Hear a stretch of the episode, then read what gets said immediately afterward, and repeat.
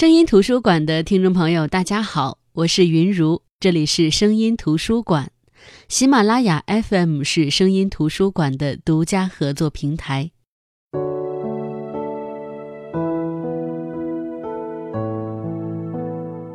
好人送没用是一本小说，因为风靡各大畅销榜单，所以我毫不犹豫地买了一本。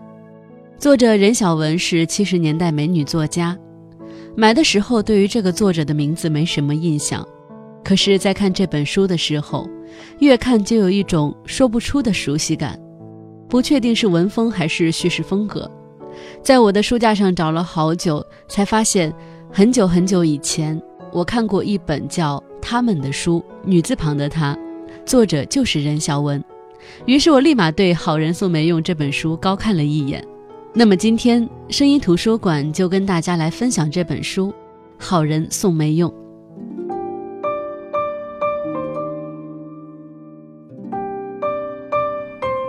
宋梅用，的确，就像你听到这本书的名字“好人宋梅用”时想象的那样，这个人的确叫宋梅用，就是没用的没用。宋梅用一九二一年出生在苏北。那个时候，他的母亲已经四十多岁，生过六女三子，但那个年代孩子生得多，死的也多。宋梅用在出生之前，他的哥哥姐姐们就只剩下四个了。父亲宋郎头在外搞姘头，又对母亲整日的打骂，活得太腻，等死的日子又太长，母亲只得把火气撒在孩子身上，所以就是在母亲的恶言恶语和棍棒下。宋梅用长到两岁，那一年，家乡碰上荒年，庄稼颗粒无收。听闻上海遍地都是钱，父亲宋榔头便把自己的土地托付给弟弟，摇着小船，带着全家到了上海。上个世纪二十年代，上海确实是个花花世界，不过那是对有钱人来说的，对于穷人。尤其是从外地一穷二白拖家带口来到上海的穷人来说，在上海过活非常不容易，不死也脱层皮。刚到上海投奔亲戚不成，全家就住在小船上。苏州河上有那么多这样的船，大家在船上也能生活。想要在上海扎下根，首先得有一定的经济基础，于是宋榔头也会出去找活。拼力气的活他撑不住，拼能力的活他又干不来。一个人挣钱，一家人等着吃饭，总有种活不下去的感觉。后来总算在老乡的介绍下，宋郎头有了一个稍微稳定点的工作，又把刚满十七岁的大丫头送去卷烟厂工作，家里多了劳动力，生活渐渐的好起来。好不容易能把家从船里搬到岸上。在乡下人聚居地药水弄搭个棚子住，可是好景不长，手里有点闲钱的父亲老毛病又犯了，去找姘头，并且有了私生子。气不顺的母亲拿父亲没办法，就成日里打宋梅用出气。宋梅用很乖的时候，挨打；宋梅用存在感太强的时候，挨打。于是，在挨打当中，宋梅用长到了十岁上下。那个时候，他总被母亲安排去捡垃圾。他对于药水弄周边的认知都是从捡垃圾开始的。随着年纪增长，他捡垃圾的范围也越来越大，对上海的认知也越来越多。后来一场瘟疫，宋梅用认识的或者不认识的很多人都死了，这里面就包括他的大姐。于是为了生计，二姐去给有钱人家做娘姨。父亲送榔头开始拉黄包车，日子渐渐也松快些。可是好景不长，父亲就被一个不付车费的外国人打了，手骨折后拖了好久才去医院看。医生看到送榔头的手腕感染严重，就给他做了截肢手术。从此，宋家的这个主要劳动力也报废了，连带上母亲和宋梅用一起都觉得医院是个贩卖器官的黑心地方。自从缺了半只胳膊后，宋郎头就整日泡在酒里，觉得只有酒精才能麻痹自己。日子已经够糟了，偏偏有个邻居晚上烧煤炉不小心家里着了火，整个棚户区都被烧了，大家争相逃出自己的家。趁乱的时候，宋美用的二姐给宋美用了一笔钱，并且告诉她：“你自己也不小了，凡事要靠自己，离死老太婆远点儿，否则这辈子就完了。”然后说：“这辈子这么活着没劲，留这些钱够家里用一阵子了，以后也不欠这个家什么了。”然后，二姐走了，宋梅用看着二姐跑过火光。跑过人群，跑过垃圾和废墟，从自己的生活里，永远的跑了出去。二姐留下的钱被母亲拿走了，哥哥宋大福已经二十四了，即便总是三天打鱼两天晒网，但好歹家又开始走向正轨了。可是没过多久，宋榔头就被邻居发现醉死在街上了。宋大福也整日在外面游荡，说是挣钱去了，也没见往家里拿钱。又过了一年，突然有一天，邻居开始对着他们指指点点，骂他们汉奸。宋梅用后来才知道，他们说的是宋梅用的大哥，说他做了汉奸，替日本人做事。母亲一急一气就病倒了。这一年，应该是一九三七年。八一三事变后，日本发动对上海大规模的进攻，很多人逃难，逃到药水弄，没地方住，就席地而住。光宋梅用家的草棚外面就挤了几户人家。有一天，一个女人抱着一个孩子，趴在窗户口求宋梅用给她孩子点吃的。宋梅用心软，给了她点米饭。过没多久，这女人又伸手进来要饭，还往里打探。宋梅用很生气，用布把窗户封了。没多久，母亲也去世了。等收尸车来，拉走母亲的尸体，宋梅用才觉得舍不得，追着收尸车跑了好久。等他恍恍惚惚地回到家里，才发现自己的家被那个向自己讨饭的女人一家占用了，还把他赶了出来。为什么能把他赶出来？那明明是他的家，凭什么？可能就是凭别人是一家人，随便动一下，他就招架不住，因为他是一个人。亲人接连死去，大哥又失去联系，十六岁的宋梅用孑然一身。至此，第一章结束。宋梅用的原生家庭从他身上剥离，药水弄的那个宋梅用。也将要消失了。从今以后，他要一个人在这个世界上打拼，他能拼出个什么样的人生呢？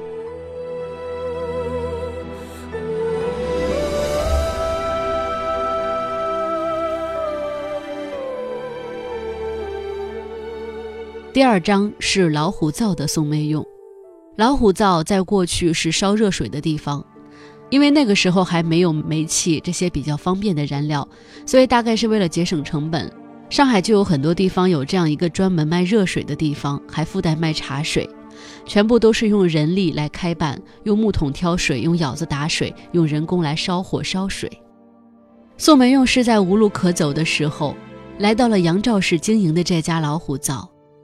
这不是宋美用第一次来，一年半以前，宋美用曾经来过这里。老板娘看他可怜，收留过他一晚。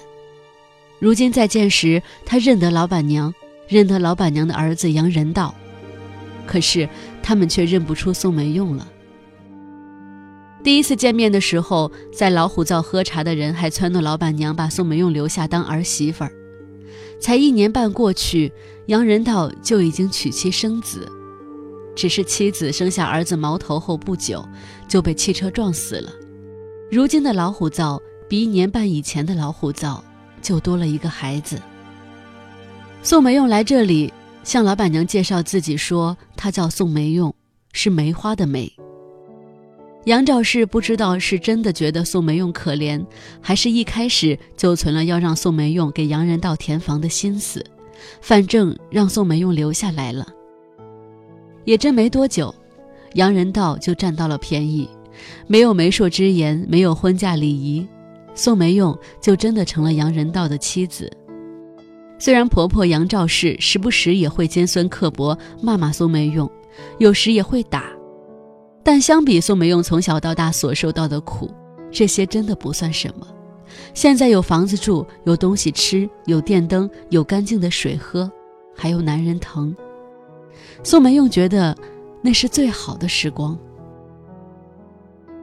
很快，宋梅用怀孕了，她期盼她生出的是女儿，她想把自己从前缺失的，在女儿身上一应弥补，女儿可以带她重新活一遍。上天遂了她的心愿。生出来的的确是女儿，上天也没有遂他的心愿，因为女儿生出来时没有呼吸。此后三年，宋美用的肚子没什么动静。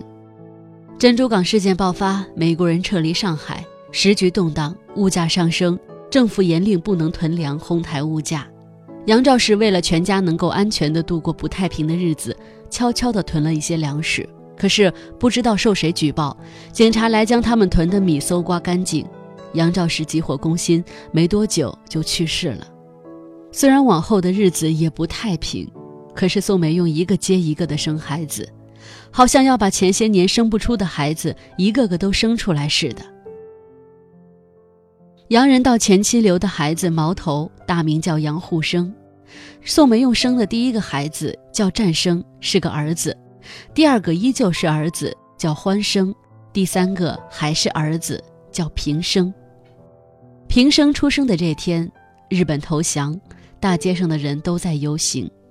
本来以为日子终于要太平了，可过了没多久，又开始打仗。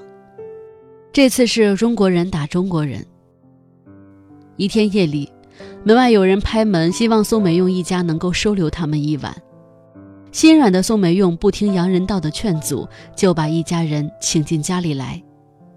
这一家人一夫一妻，二子三女，外带一个老娘。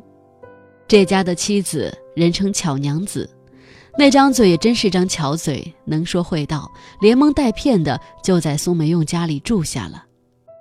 外面形势紧张，国民党到处抓共产党。因为杨仁道经常一起玩的朋友被抓，说是共产党，所以也被怀疑是共产党的杨仁道在一天夜里被带走了。这时的宋梅用还怀着孩子，无论怎么努力，怎么找关系，宋梅用始终没见着杨仁道。生下这最后一个孩子，自己都差点归西，不过幸好是个女儿，这是宋美用最高兴的。她给孩子取名杨白兰，像白兰花一样的姑娘。可是历史重新上演，巧娘子一家使用各种巧计霸占了老虎灶，赶走了宋梅用和他的孩子们。到这里，第二章基本快结束。宋梅用除了一群孩子以外，又成了一个无可依傍的人，拉扯着一群孩子在街上，忽然听到大家在喊“解放了”。可他心里明白，解放了，就算洋人倒是共产党也不怕了。可是那个家，再也回不去了。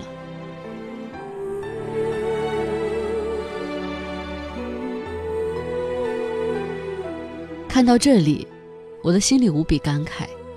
从药水弄到老虎灶，宋梅用都混到了一穷二白的地步，而且，所有经过努力建构起来的家。到头来都成了别人的家。当初那点善心究竟是好还是不好？好人对宋梅用来说是夸赞还是讽刺呢？但无论是在药水弄还是在老虎灶，走到绝路的宋梅用总能迎来自己的柳暗花明。此刻，他和一群饿极了的孩子站在一家大户人家的对街。那家有一栋独立的小楼，有一个很大的院子。太太看到对街的他们，不忍心，就给他们送了点点心，心一软，也就把宋梅用一家接进家，宋梅用就成了佘家的娘姨，娘姨也就是保姆、仆人的意思。一个人做工，带着五个孩子，这在一般大户人家估计是行不通的，但佘太太尼禄德信耶稣，最是心善。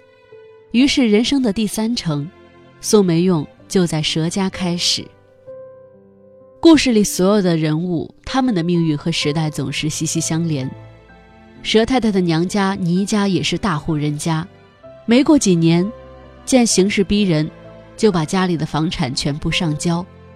佘太太倪路德也交出自己的财产，告诉佘家上下的仆人，自己不再是资产阶级，家里这栋洋楼也上交国家，国家发善心，让大家暂且住着，大家就别再为佘家劳动。应该要为国家劳动。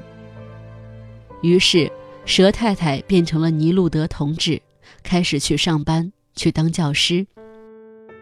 孩子们慢慢长大，日子再次走向正轨。反正宋梅用是最底层的人，反正隔谁都隔不到她头上。毛头结婚了，连白兰都长到了十六岁，一身正气，搞串联，上北京去看毛主席。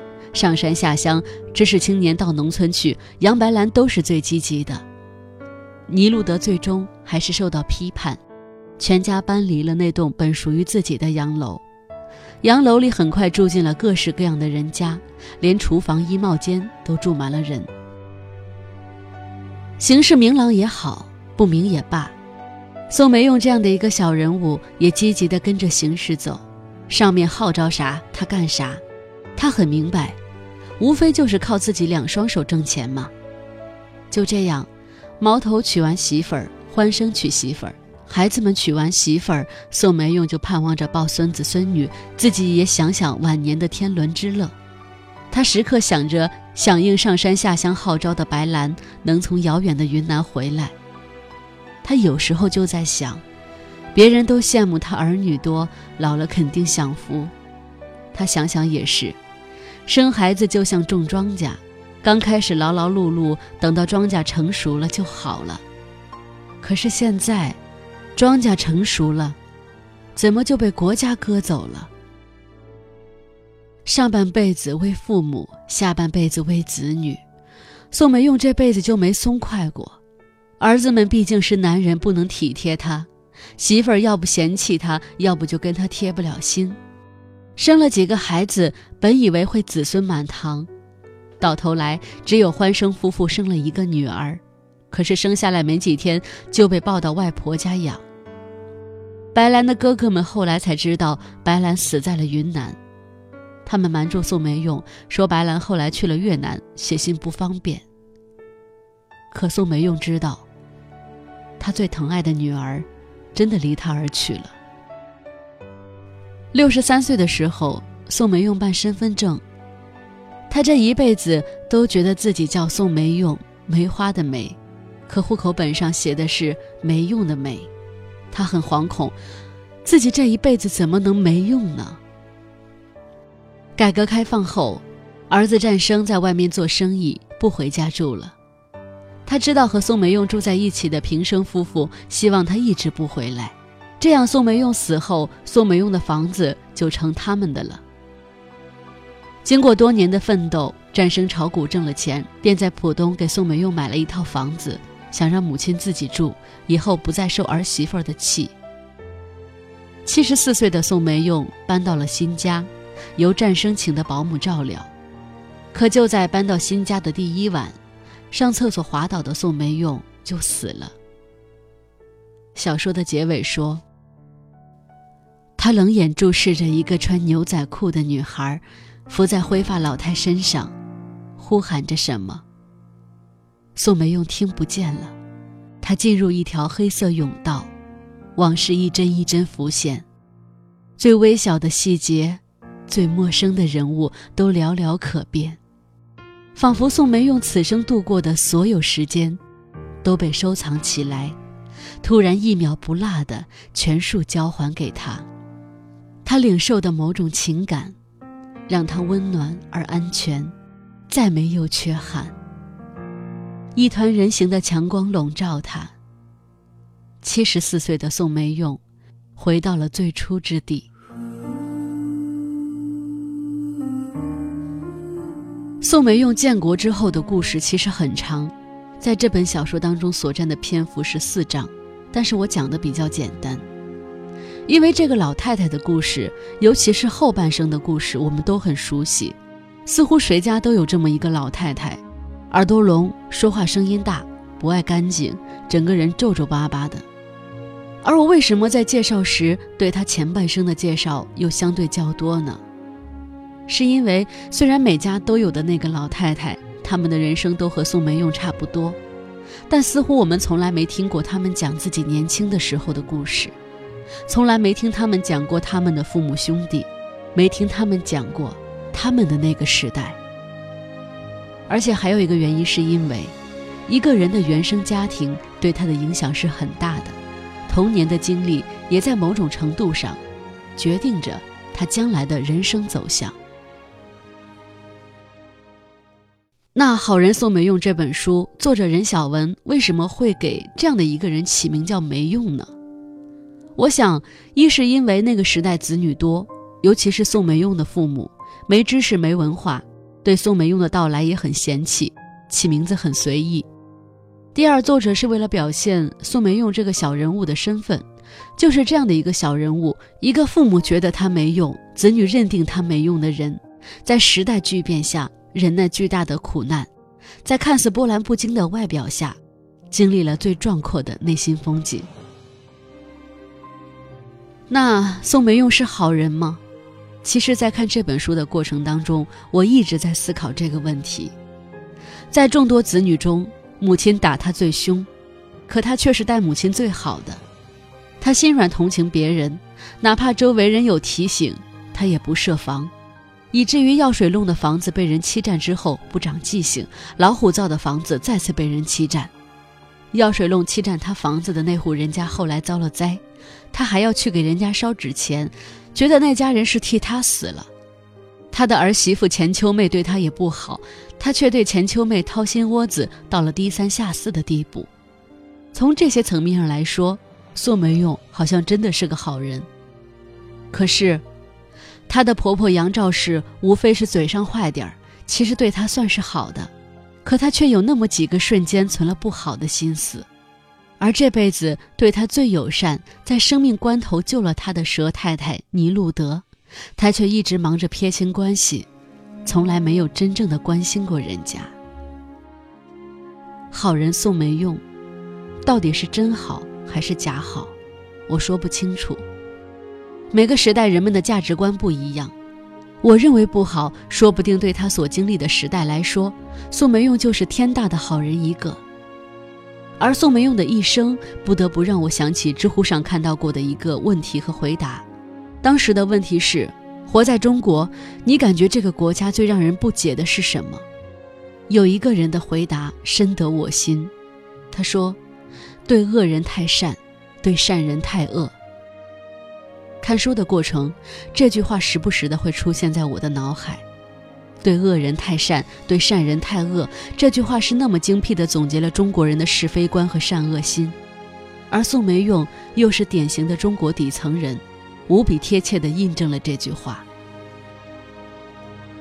这本书还有一个印象特别深的地方，就是地域黑。我才发现，原来中国很早的时候就有了地域黑。其实中国的地域黑大多是集中在一起。苏北、河南豫东、安徽皖北、山东鲁南，其实从地图上来看都是交界地，都是被黄淮水患折腾了很多年的穷地方。就拿苏北来说，一水之隔的苏北相对落后，而苏南自古是富庶地区。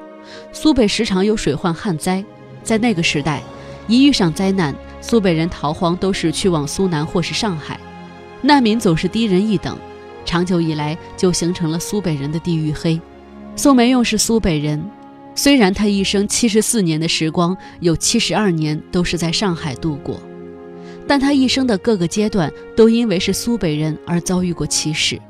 在看到那些人没接触过宋梅用，只单单听一个口音就啪嗒给他贴上一个标签“苏北人”，好像这是一个多么十恶不赦的罪人或者避之不及的瘟疫患者一样。哪怕作为今天的读者，我都感觉到深深的无力感。可是就在今天，在我们自诩我们的时代已经高速发展，我们的文明已经高度繁荣的时代，地与黑依旧存在，那这是不是我们民族的劣根性呢？另外，我最佩服的是任晓雯的景色描写，尤其是用景色描写烘托人物心理。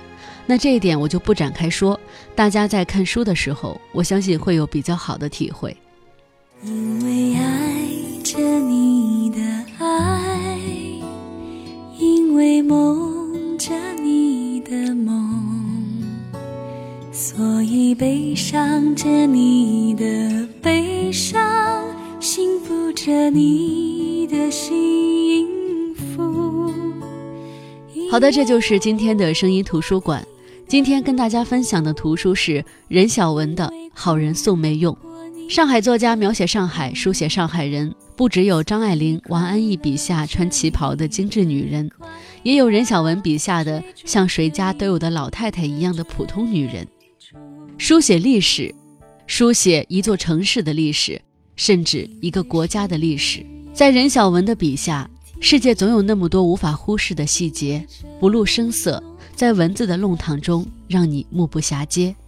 好的，我是云如，今天的声音图书馆就要跟大家说再见了，我们下期再见。去说服明天的命运，没有风雨躲得过，没有坎坷不必走，所以安心的牵你的手，不去想。